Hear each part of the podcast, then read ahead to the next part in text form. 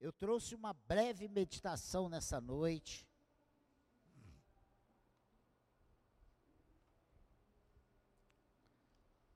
E o Leandro comentou isso no domingo passado pela manhã, que nós pregamos pouco sobre no livro de Salmos.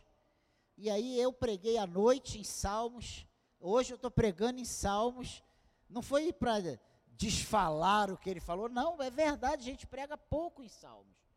Mas aprove a Deus que essas três palavras, domingo de manhã, domingo à noite e hoje à noite, estejamos meditando no livro de Salmos. Amém?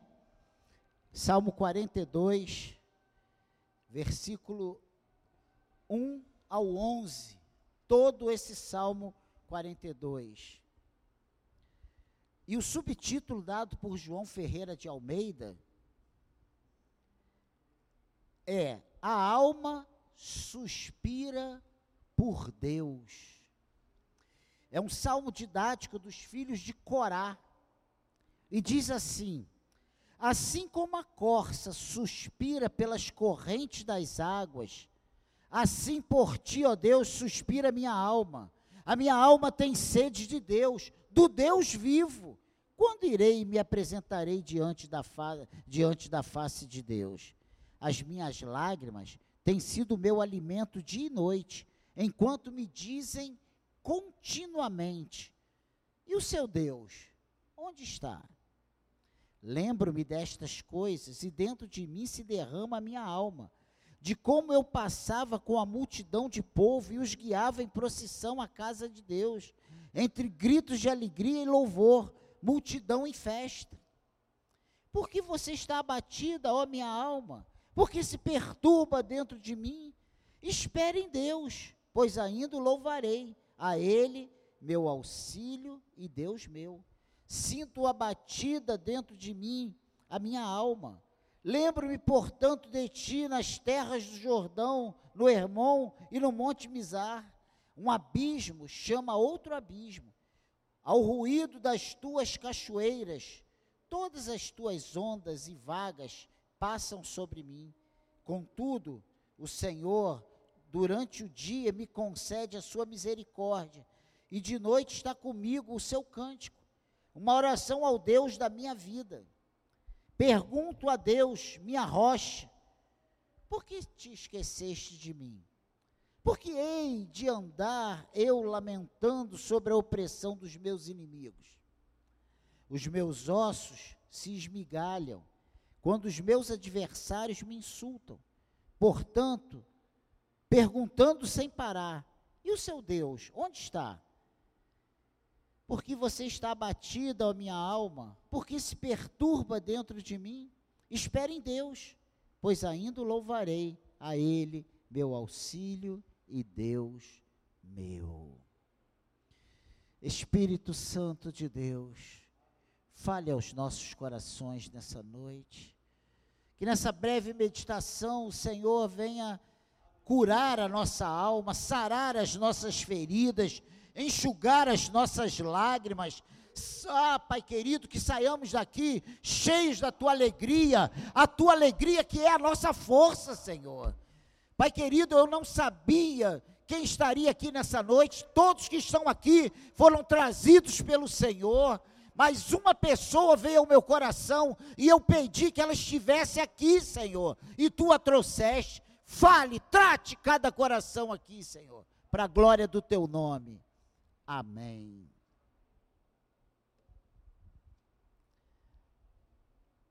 As formas conhecidas de religiosidade, além das necessidades humanas, vão levar sempre o homem a uma proposição interrogativa: quem e o que é a nossa eterna esperança? O vento é uma benção, né? Mas então, como proposição, por qual razão andamos tristes às vezes?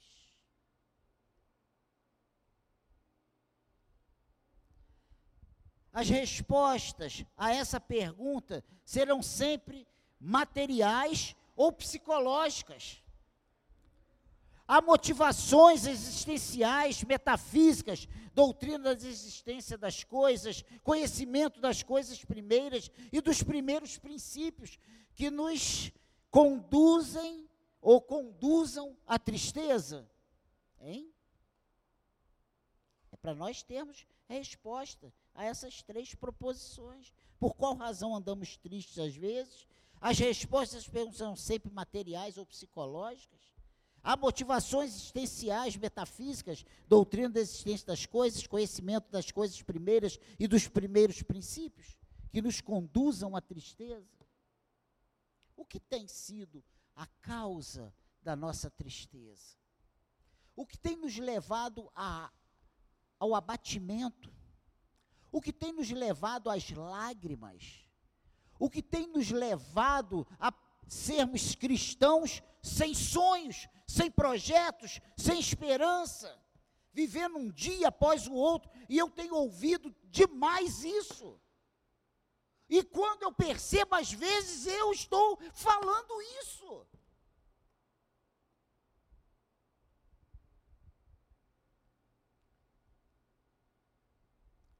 Pensando sobre isso, tem três coisas que esse salmo trata. Primeiro, ele começa no versículo 1 e 2, dando três razões para a tristeza da alma do salmista. Depois, um segundo momento, os questionamentos interiores e exteriores só atrapalham a solução do dilema. E nós vemos isso aqui no Salmo. E por último, o terceiro ponto que eu quero abordar nessa noite são as razões apontadas pelo salmista para deixar a tristeza. Porque eu não venho aqui dizer, ó, é, é você está triste mesmo. Não, a gente tem que sair daqui hoje diferente. O Senhor nos trouxe para falar sobre esse assunto, para tratar isso em nossos corações. Nós somos servos do Deus Altíssimo. Nós fomos comprados, lavados e remidos pelo sangue de Jesus. E por último, como conclusão e tomada de decisões, eu tenho quatro pontinhos também que eu só vou ler as frases aqui para a gente falar sobre isso. Então, irmãos, esse, essas, essas respostas às proposições que nós que eu já coloquei aqui, essas três, por qual razão andamos tristes, as respostas a essas perguntas serão sempre materiais ou psicológicas que a gente gosta de colocar a culpa, né? Ah, é porque eu estou sem dinheiro, é porque eu estou muito. Aconteceu um problema que me abateu. A gente não procura isso. Mas a alegria do Senhor não é a nossa força. A paz de Cristo, que transcende o entendimento, não habita em nós. Então, no versículo 1 e 2, o salmista trata ele traz aqui, a, partir dessa proposição positiva, três razões negativas, todas essas nos versículos 1 e 2. Primeiro, o que, que diz aí? Assim como a corça suspira pelas correntes das águas, assim por ti, ó Deus, suspira a minha alma. A primeira coisa que eu quero destacar como razão para a tristeza do salmista em nossa nessa nesse nosso contexto, contextualizando aqui com as nossas necessidades, é que a alma suspira. Em outra versão diz que a minha alma anseia por Deus. Ou seja, por ele a nossa alma pergunta, mas não o encontrou ainda. Ou seja, um desejo de intimidade não satisfeito. E isso ocorre até com pessoas dentro da casa do Senhor. Porque quem escreveu isso aqui foi um salmista, foi um servo de Deus, foi da tribo de Israel, fazia parte de, dos levitas. E ele estava com esse problema.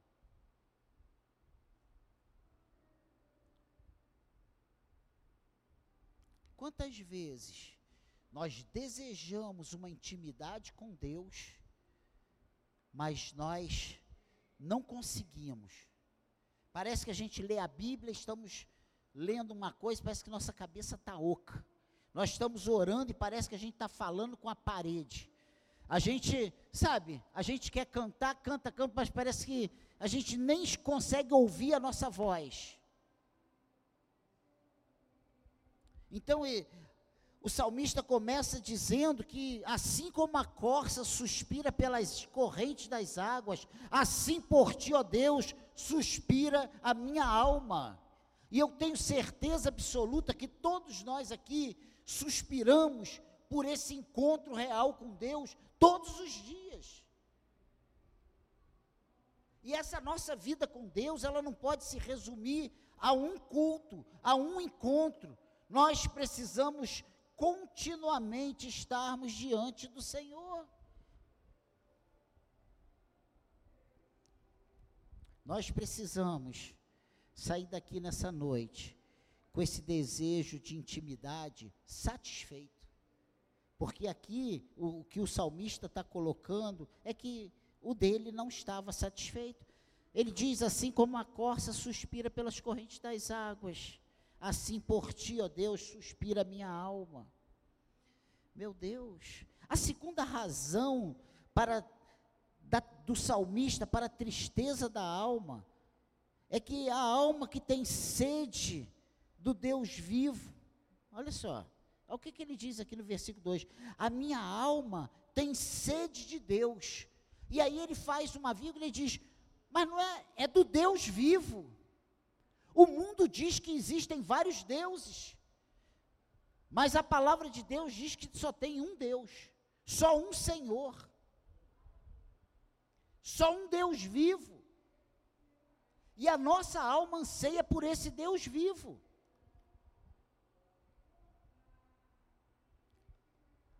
Só que ele está dizendo aqui, como o salmista coloca aqui, ele, a alma dele anseia pelo, por Deus, por, pelo Deus vivo, mas que ainda não se descedentou, ainda não saciou a sua sede, ainda não teve esse encontro com Deus, ele ainda continua. A minha alma tem sede de Deus, do Deus vivo. É um desejo interior de salvação ainda não satisfeito. Nós, como servos de Deus, precisamos ter na boca, na ponta da nossa língua. Se nós morrermos hoje, para onde nós vamos? Nós precisamos de certeza de salvação. Mas existem muitas pessoas no arraial que, se você perguntar no particular, lá no tete a tete, se você partir hoje, ou se Jesus voltar hoje, você vai? Você tem certeza para onde você vai? E tem muita gente no arraial, no arraial, que não sabe para onde está indo.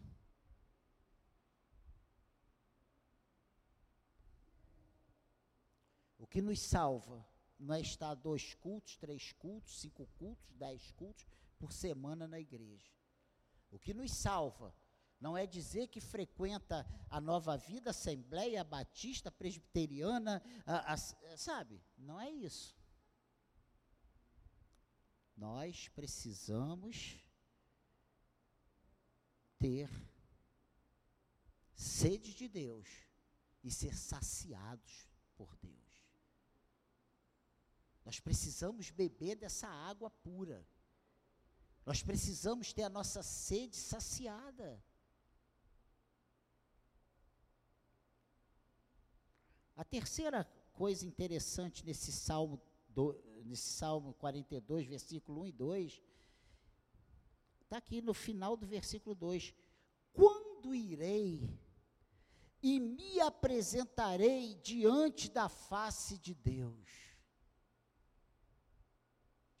a alma que quer entrar para se apresentar diante de Deus, mas que ainda não fez. Ou seja, desejo de cultuar a Deus sem o fazer, por não poder ou não saber fazê-lo.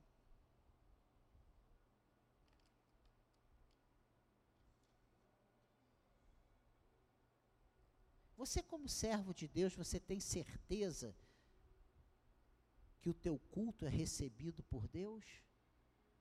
Que a tua adoração chega ao trono da glória de Deus? Que as tuas lágrimas estão diante do Senhor em taças de ouro? Que Ele ouve as suas orações? Pensa nisso. É para a gente pensar. Então, esse primeiro ponto são as três razões do salmista para a tristeza da alma. É a alma que suspira, que anseia por Deus, por ele pergunta, mas não o encontrou ainda. A segunda é que a alma tem sede do Deus vivo, mas que ainda não se descedentou, ou seja, um desejo interior de salvação ainda não satisfeito. E o terceiro ponto que o salmista coloca logo aqui de cara, na, no início desse salmo, é que a alma quer, a alma que quer entrar para se apresentar diante de Deus, mas que ainda não fez. Ou seja, um desejo de cultuar a Deus sem o fazer, por não poder ou não saber fazê-lo. A minha pergunta: você, quando entra neste lugar, e eu estou falando para nós, nova vida do engenho de dentro, o seu coração, a sua atenção, a sua mente, o seu foco está em cultuar a Deus, em sair daqui alimentada por Deus. Se o seu foco for esse, o louvor é maravilhoso, a mensagem é maravilhosa, porque é pregada a palavra de Deus, os irmãos são sensacionais, todo mundo tomou banho aqui hoje,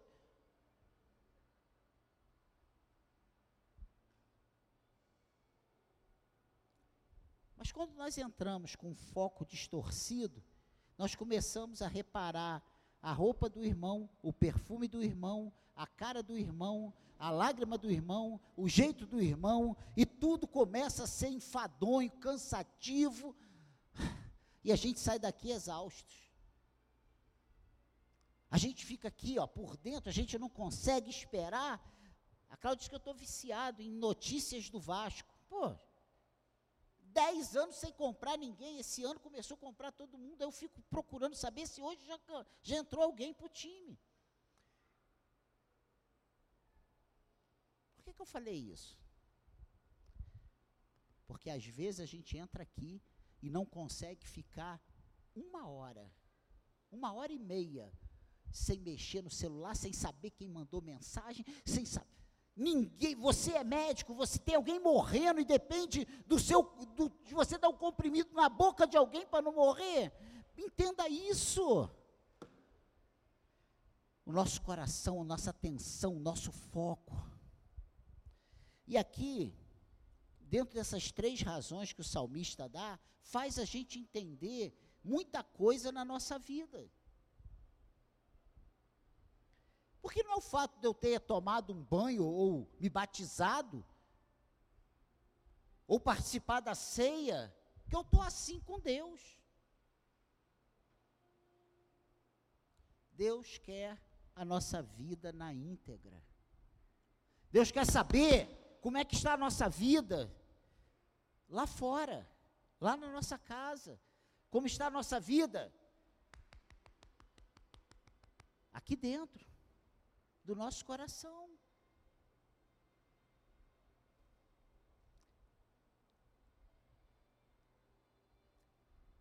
Nós temos executado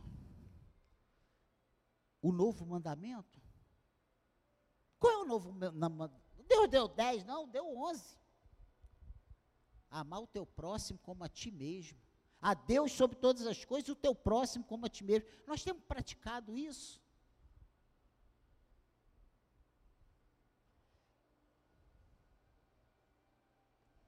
para a gente pensar. O segundo ponto, a segunda questão que esse salmo nos leva, são os questionamentos interiores e exteriores que só atrapalham a solução do dilema. Porque nós alimentamos o nosso coração com uma série de desculpas. A gente, em vez de assumir, eu estou falhando, eu preciso mudar, eu começo a colocar a culpa nas coisas ao meu redor. Meu casamento está horrível. A culpa é do meu marido, a culpa é da minha esposa. A culpa é do meu filho, a culpa é da minha mãe. A gente, a gente nunca consegue dizer que a culpa é nossa. Não existe no casamento 51% para um e 50 e 49 para o outro. Não existe. É meio a meio. Sabe aquele ditado quando não quer, dois não brigam?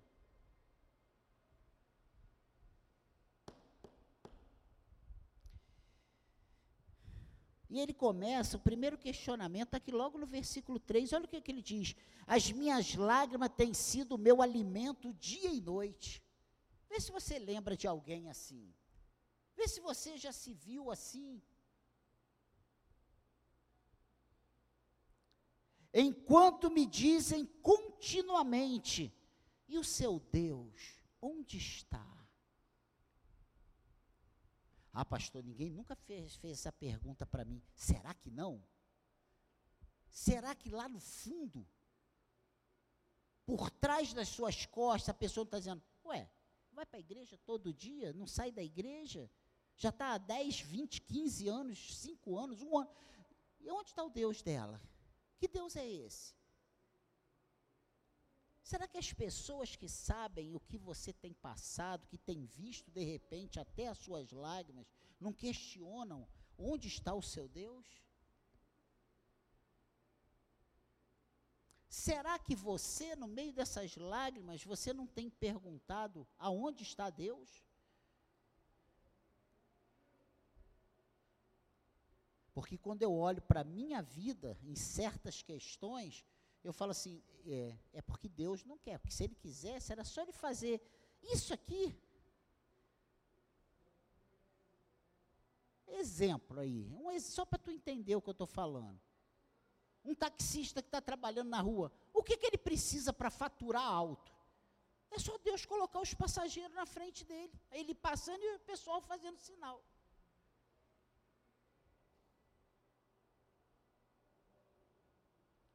Guilherme, na Especial Clean, o que, que ele precisa para faturar? É só o pessoal ligar para ele e falar assim: ó, tem vaga para hoje? Ele vai dizer: tenho, para agora.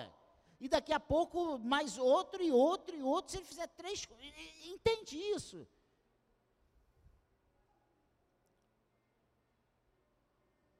Só numa área. Quantas vezes? Porque Deus não tira isso do meu coração? Não é? A gente não pergunta isso? E é pergunta pertinente. Poxa, bastava Deus salvar meu filho, bastava Deus mudar isso. Onde está Deus? É a pergunta. E que às vezes nós mesmos estamos fazendo essa pergunta. Além das pessoas de fora fazerem essa pergunta, nós muitas vezes fazemos aonde está o Deus que eu sirvo. E muitas vezes nós falamos dentro do, propomos no nosso coração, eu não vou mais me envolver tanto, porque eu me envolvi tanto desde que eu cheguei na igreja. Eu já trabalhei em equipes, eu já fiz, eu já me doei. E aí, qual o resultado? Como se o resultado da nossa entrega e da nossa caminhada com Deus, ele fosse no estalar de dedos que eu fiz aqui e recebi ali. Tem coisas que nós vamos fazer e nós só vamos ter recompensa na glória. Tem coisas que nós vamos fazer e nós só vamos ver resultado na nossa velhice.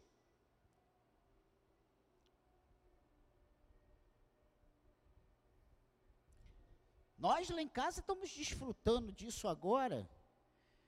Na velhice da minha sogra, Deus abençoando. Ah, pastor, o senhor está contando isso, ah, expondo, não é não. É porque é um testemunho. É testemunho.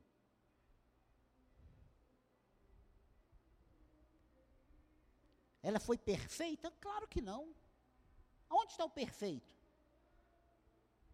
perfeito o Senhor já levou. Elias foi transladado. Pensa nisso.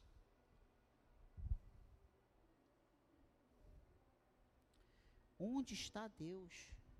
Em meio às dificuldades e à tristeza, a dúvida é plantada. Sabe? A gente atribui os insucessos, as más notícias, as coisas ruins, as, questões que nós não queremos engolir, ao fato de Deus estar inerte, Deus está longe, Deus está aquém das nossas necessidades, mas eu te digo nessa noite: o Senhor jamais vai estar aquém, Ele jamais vai estar longe, Ele jamais vai estar com seus olhos fechados, Ele está vendo tudo, Ele está, sabe, Senhor de todas as coisas, Ele te ama, Ele está contigo.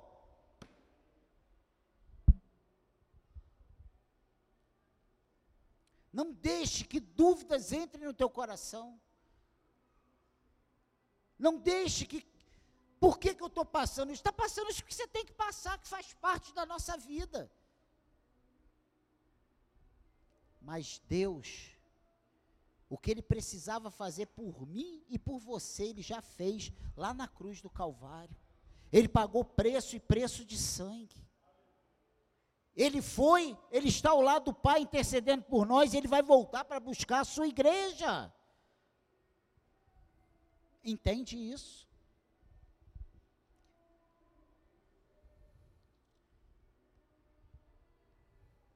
A segundo questionamento está aqui no versículo 4. Olha o que diz: Lembro-me destas coisas, e dentro de mim se derrama a minha alma de como eu passava com a multidão de povo e os guiava em procissão à casa de Deus, entre gritos de alegria e louvor, multidão em festa. A saudade de tempos em que adorava a Deus de maneira íntegra e comunitária. Sabe aquele saudosismo? Ah, quando eu estava na igreja lá, ah, Nunca mais eu vou ter irmãos igual aqueles. Nunca mais seremos aquela igreja. Nós somos a igreja de Cristo hoje. Você é a igreja do Senhor hoje. Entenda. Ah, mas Deus me usava, eu senti uma alegria. É porque o teu coração, a tua disposição em servir a Deus era outra. Você está deixando dúvidas entrar no teu coração. Você está achando que Deus não está nem aí para as suas necessidades. E você está perguntando onde está Deus. E depois você quer a vida abundante. Você tá, não ora mais, não lê a Bíblia mais, não tem mais alegria de receber os irmãos na sua casa.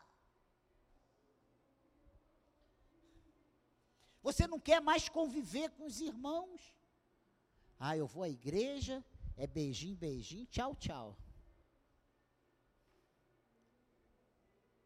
A Bíblia manda, mostra, ensina que a igreja primitiva vivia em comunhão, de casa em casa, no partir do pão, em alegria, em oração. Ah. Marca um churrasco, vem gente que você pensa até que já tinha morrido e aparece e fala assim: gente, ressuscitou ou tinha saído da igreja? Você chama para vir para uma oração, é, é duas, três cabeças, não vem ninguém. Eu quero escola bíblica em 2023 aqui na igreja. EBD. A denominação tem até revista. Eu quero ver se você vem para a escola bíblica. Ah, é muito chato. Ah, ah, é um cansaço, sabe? A gente sai, a gente sai arrastando.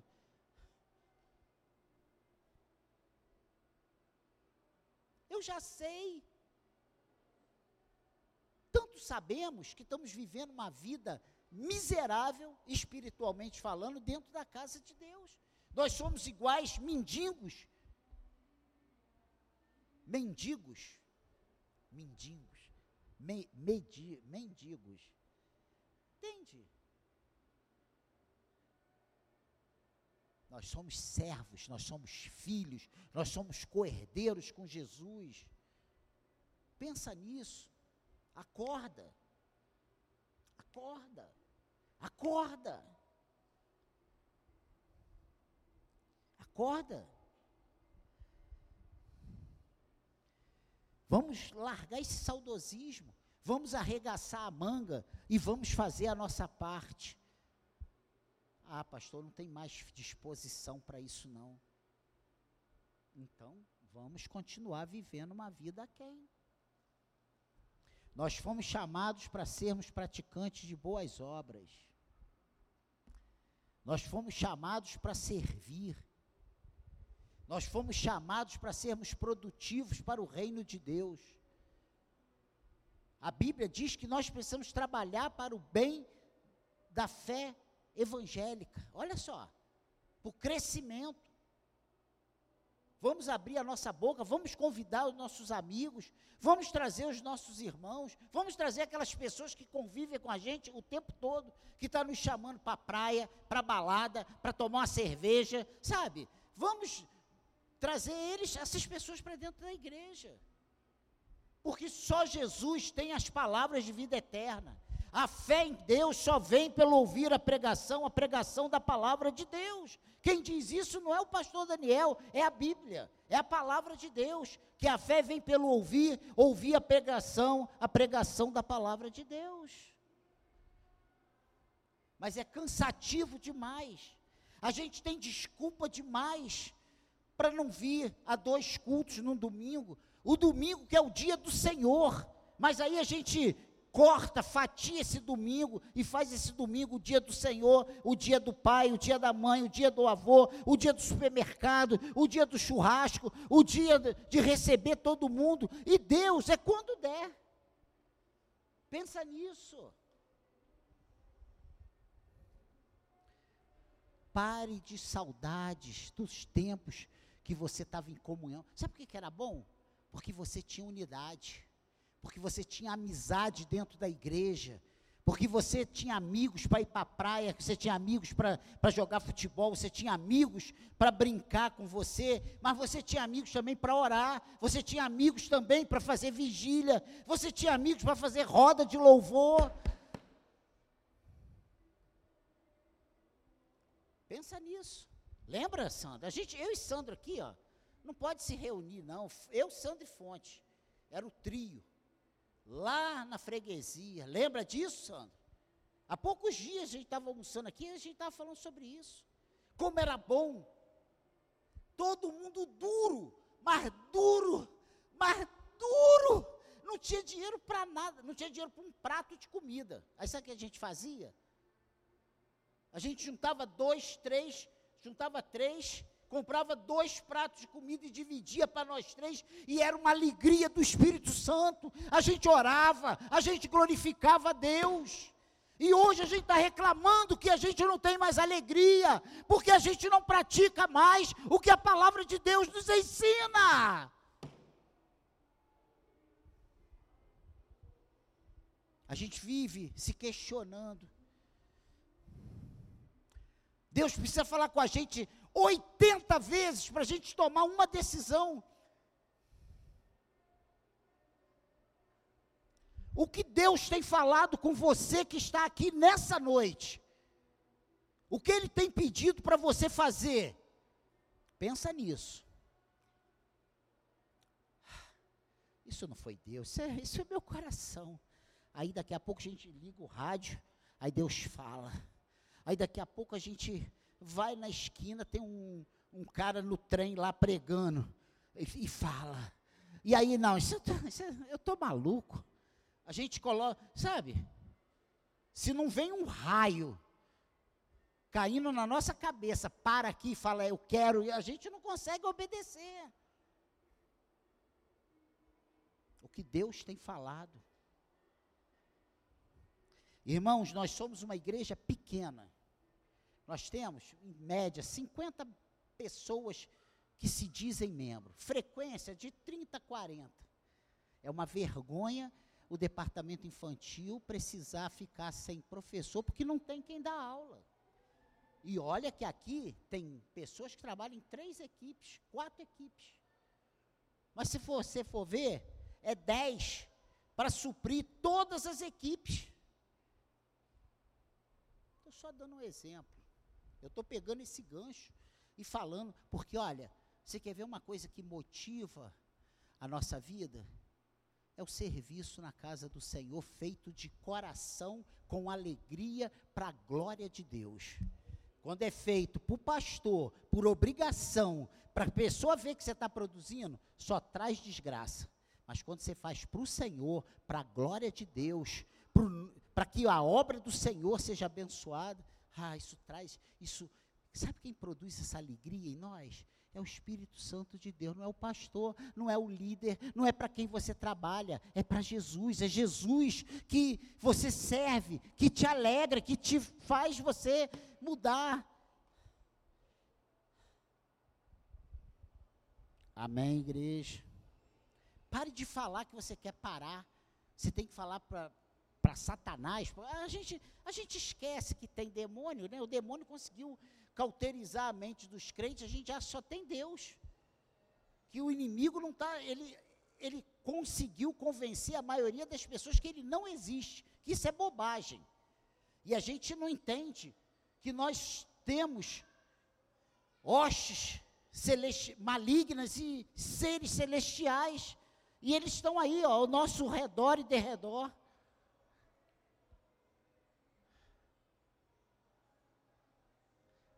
Então a Bíblia está errada, porque a Bíblia diz que o inimigo ele está ao nosso derredor, rugindo como um leão, esperando uma brecha para nos estragar. Pare e pense. Você louva mais a Deus ou você dá mais brecha para Satanás? Com, seus, com as suas palavras, com os seus sentimentos, com os seus posicionamentos. Semana passada nós falamos aqui da luta que nós enfrentamos, eu, Leandro e Cláudio, uma vizinha possessa. Eu já comecei a pedir para que todos vocês tenham essa, um vizinho possesso para vocês lutarem com ele, porque isso sacode, balança a, os nossos alicerces. É você ver uma pessoa sendo jogada de um lado para o outro, sai a pombagira e vem o outro, e sai o outro, vem o outro, sai o outro. É uma legião de demônios numa pessoa só. Aí a gente passa a entender. A gente fala, é, a Bíblia está certa, né? Que tem mesmo, né? É verdade. Eu pensei que eles tinham acabado, mas eles não acabaram, a gente continua aí.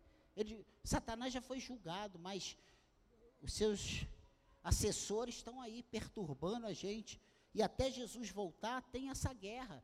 E não tem guerra de Jesus, não, porque ele já determinou, Deus já determinou. Deus não vai levantar do seu trono com uma espada e ficar suando. Não, ele basta uma palavra e tudo acabou. Mas nós, quando damos brechas, gente, Eu não sei nem por que eu estou falando isso, que não está nem na palavra isso. E o último, nesse terceiro, nesse segundo ponto, é o versículo 7. Olha o que, que ele diz aqui. Um abismo chama outro abismo. Os ruídos das tuas cachoeiras, todas as tuas ondas e vagas passaram sobre mim. Olha o que, que ele está dizendo aqui. Uma tragédia parece convidar outra tragédia. Já percebeu isso? Que quando você está mal, sempre tem um amigo de Satanás do teu lado para te chamar para sair, para beber, para fazer. Pra, tu, ninguém. É igual aquele, aquele, aquele, aquela velha da, da antiga, da, de quando você era do mundo.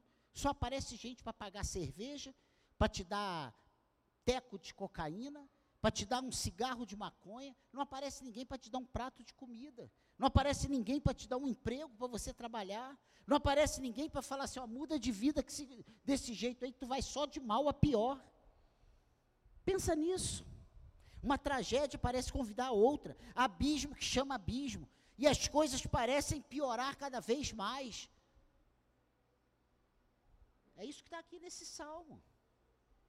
Um abismo chama outro abismo. Olha a percepção do salmista. Isso aqui tem.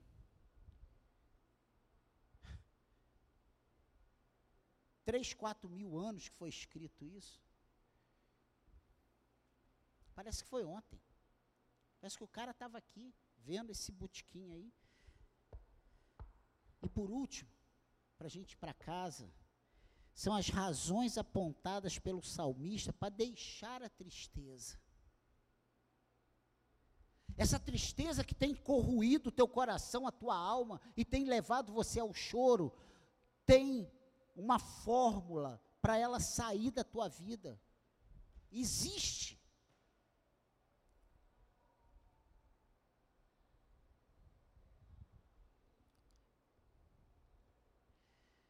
Olha o que, que ele diz aqui no versículo 8. Contudo, olha quem está falando que um abismo chama outro abismo, os ruídos das tuas cachoeiras, todas as tuas ondas e vagas passam sobre mim. Mas, contudo, o Senhor durante o dia me concede a sua misericórdia, e de noite está comigo o seu cântico, uma oração ao Deus da minha vida. Olha o que ele diz aí. Nós precisamos, você quer tirar essa tristeza, essas lágrimas dos teus olhos? Esperança absoluta em Deus. Certeza que os dias mudam e que os tempos passam. E que o Senhor é contigo e a vitória é certa para aqueles que servem a Deus. Um dia isso vai acabar, essa luta vai passar.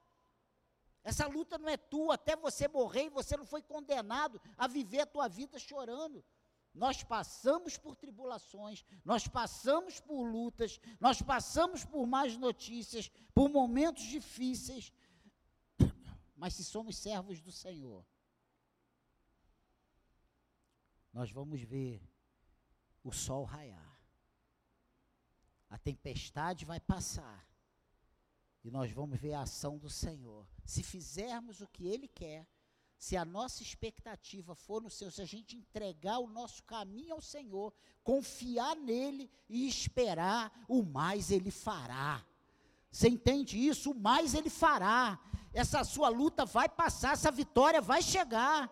Vai chegar e o pastor não está aqui, sabe, para você sair daqui emocionado e com, sabe, ah, eu vou, eu Não, é verdade bíblica. Quem fala que é para esperar, confiar nele, esperar nele e o mais ele fará, foi, foi Deus que está falando para nós, não é o Daniel, não, é a palavra de Deus. Quem vem aqui nessa noite dizer que te ama é Jesus. Quem vem aqui nessa noite dizer que você que tem uma solução para essas lágrimas pararem de rolar do teu rosto é o Senhor. Foi o Espírito Santo que te trouxe aqui. Então pega essa palavra, tome posse dessa palavra e invista essa palavra na tua vida, no teu coração, sabe? Pratique. Tome posse. Esperança absoluta em Deus. A gente crê já duvidando. A gente está igual aquele homem, você crê, crê, Senhor, mas me perdoe pela minha pouca fé, me ajude na minha falta de fé. Que fé? Sabe o que é que Tiago, Tiago, não é o Tiago lá, é o Tiago, aqui da Bíblia, livro de carta de, de Tiago. Ele diz que o homem que duvida, o homem de fé doble, é semelhante às ondas do mar. E essa pessoa que tem uma fé que outra, uma hora está em alto, outra hora está embaixo, uma hora está em alto, outra está embaixo, uma hora crê, outra hora não crê, uma hora está cheio de alegria, outra... esse homem não alcançará nada do Senhor. Homem de ânimo doble. Você quer vitória do Senhor? Você quer a ação do Senhor na sua vida? Confie no Senhor. Não duvide. Não negocie a tua fé.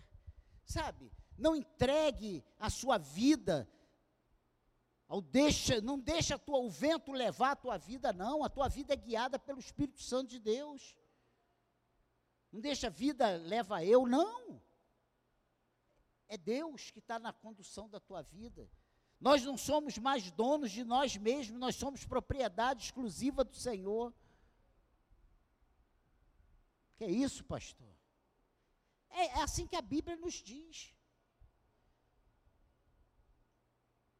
A segunda coisa interessante nessas razões apontadas pelo salmista para deixar a tristeza é estar convicto de que ainda o louvará, mesmo que não haja alegria aparente, mesmo que não haja razão aparente, louvá-lo porque ele é digno e só ele merece. Cê lembra? Lembra da oração de de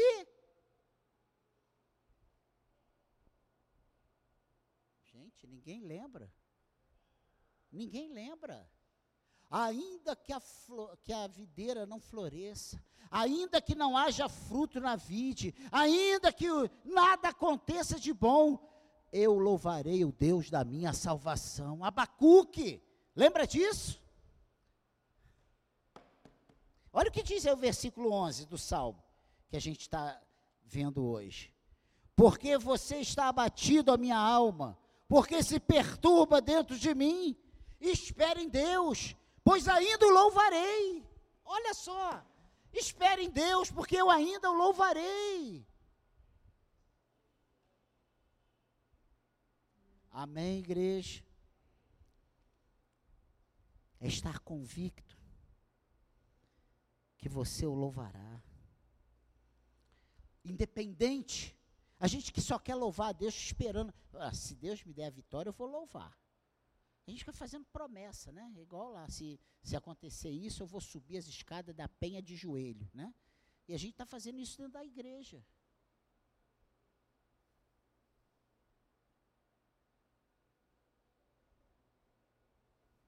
A gente tem que louvar o Senhor porque Ele é o dono da nossa vida, porque nada pode nos separar do amor de Deus. Não há profundidade, não há altura, não há largura, sabe? Nada. Nós estamos assim com Deus. Nós somos dele. Ele vai voltar para nos buscar. Então, irmãos, vamos jogar essa tristeza fora. Terceira coisa interessante, dentro dessas razões apontadas pelo salmista para deixar a tristeza, é reconhecer em Deus o Salvador, o único capaz de mudar a nossa sorte definitivamente. Amém, igreja? É reconhecer que Ele é o único Deus, nenhum ídolo, nem os lícitos. Ai, meu filhinho, ai, minha igreja, ai, meu emprego, ai, meu marido, ai, minha esposa. Dentro da igreja nós temos criado muitos ídolos. A gente tem que amar os filhos, a esposa, amar o marido. Mas, em primeiro lugar, o Senhor.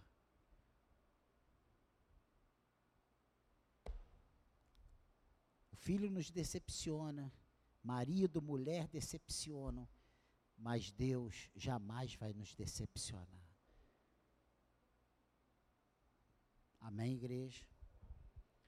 Reconhecer que Ele é o único Deus. Como conclusão, para a gente ir para casa, nós precisamos entender, com base no texto, que nossa alegria não se baseia em coisas desse mundo. Está trabalhando, não está trabalhando, está ganhando bem, não está ganhando bem, está com a roupa que quer, não estando com a roupa que quer, estando com a pessoa que quer, não estando com a pessoa que quer. A nossa vida não depende de circunstâncias. A nossa alegria não está baseada nisso. A nossa alegria está no Senhor. é entender, com base nesse texto, que muitas vezes estaremos tristes por várias razões e razões pertinentes. Crente fica triste.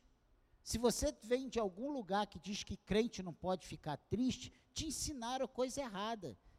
Porque a Bíblia diz que no mundo nós teremos aflições. Então, razões para a gente ficar triste, a gente tem. Pergunta o Rafael qual foi a sensação que ele teve quando enfiaram a arma na cabeça dele levaram o carro dele. Ele ficou rindo. Ai, eu estou tão feliz. A gente fica desbaratinado, a gente fica sem pé, sem eira nem beira. Um filho doente, a esposa doente, o marido doente, você doente. Quem é que fica Ó, oh, você está com uma doença, você vai ter que operar. ah, eu estou tão feliz, eu vou operar. Mas quando. Ninguém fica assim, gente. Nós somos humanos. Amém, igreja? Então, é entender com base que, no texto que muitas vezes estaremos tristes por várias razões. Entender que somos seres humanos sujeitos a muitas coisas ruins a todo tempo. Nós estamos sujeitos a mais notícias. Que a nossa alegria será refeita em nós por Deus e por Ele apenas. A nossa alegria não está em coisas desse mundo. A nossa alegria está em Deus e somente Deus. E quando a gente entende isso e a gente pratica isso, pode estar tudo dando errado, que a gente não está pensando em largar marido, em largar esposa, em largar filho, a gente está pensando que Deus vai restaurar, que Deus vai cuidar, que Deus vai entrar com providência, que tudo vai mudar e vai mudar. Nós precisamos consultar o nosso coração e descobrir quais as razões da nossa tristeza. Precisamos reconhecer nossas inabilidades em lidar com nossas questões existenciais e recorrer àquele, o Senhor, que nos fez e nos conhece por completo. Ah, se a gente conseguisse entender, parar de colocar a culpa nos outros e entender que nós é que somos os culpados, que a falha está em nós, nós que precisamos melhorar, nós que precisamos mudar, ah, nossa vida seria muito melhor. Passaríamos por muito menos problemas. Deus é o doador da alegria que nos recobra o sorriso e nos dá capacidade de sobrevida. Ele e somente Ele é nossa eterna esperança. Você pode dar glória a Deus por isso?